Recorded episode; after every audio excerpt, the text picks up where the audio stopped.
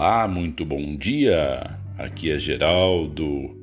Gostaria nessa manhã deixar uma breve meditação para você, para o seu coração.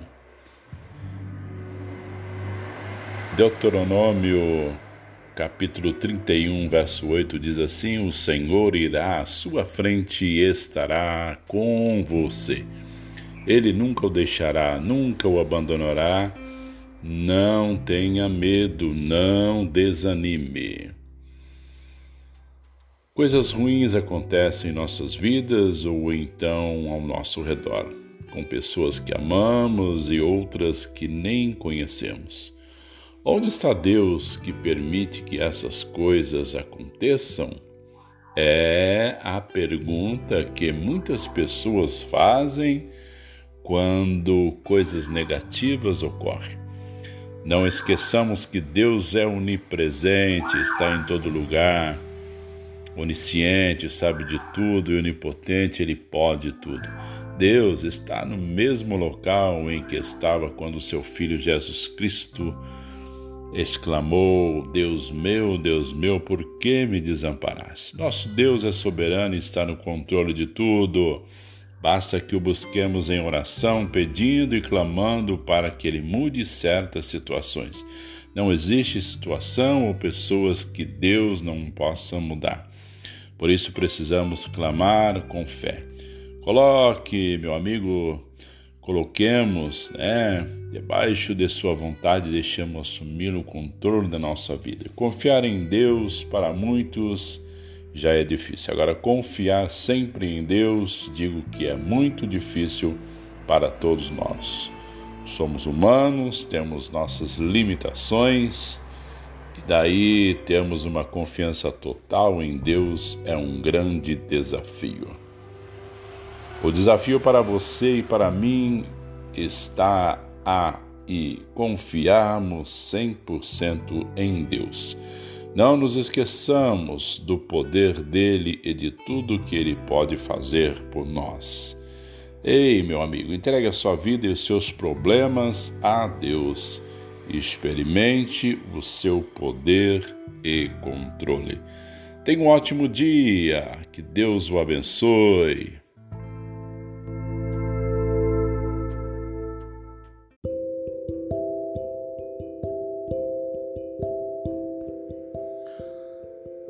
Olá, bom dia, meu amigo, minha amiga. Gostaria de mais um dia compartilhar uma breve mensagem da palavra do Senhor. E hoje eu escolhi um título Eu te amo. Jeremias 31, versículo 3 diz assim: Eu a amei com amor eterno, com amor leal a atrair. Eu te amo. Uma frase curta que todos nós gostamos de ouvir, principalmente quando estamos namorando ou quando já estamos casados já. E é uma frase que gostamos muito de ouvir repetidas vezes. Gostamos de ouvir eu te amo dos nossos filhos é uma frase que Deus disse ao povo de Israel e também diz a nós: Deus nos ama com amor verdadeiro, eterno e leal. Ele é perfeito e seu amor não varia de acordo com as situações. A resposta do povo à declaração do amor de Deus foi: De que maneira nos amaste? Responderam perguntando o que Deus estava fazendo para demonstrar o seu amor. Muitas das vezes, meus amados, nós vemos na mesma situação daquele povo, não conseguindo saber como Deus nos ama. Olhamos para os nossos diversos problemas, dores e dúvidas e questiona se Deus realmente nos ama. Dizemos: se Deus me ama, por que estou doente? Se Deus me ama, por que estou desempregado? Se Deus me ama, por que me sinto tão triste? A esse questionamento, Deus responde dizendo que A maior prova do seu amor não está relacionada apenas aos acontecimentos comuns do nosso dia a dia, mas é muito mais abrangente.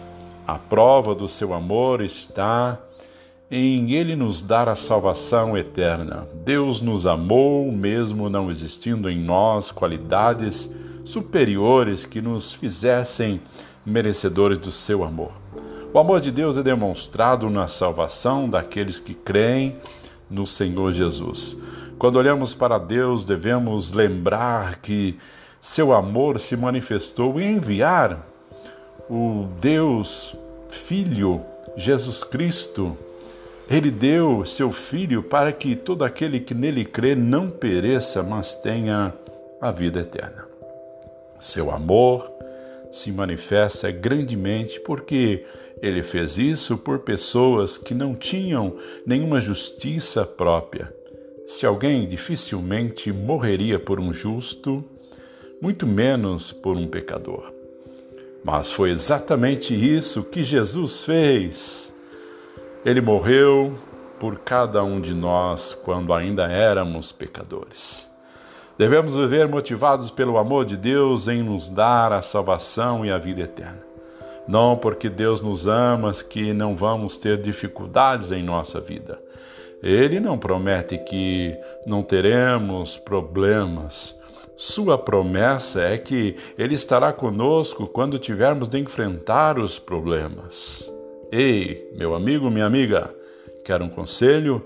Deus se agradou de você. Olha, meu amigo, minha amiga, a vida é uma peça de teatro que não permite ensaios. Por isso, cante chore, dance, ria e viva intensamente antes que a cortina se feche e a peça termine sem aplausos.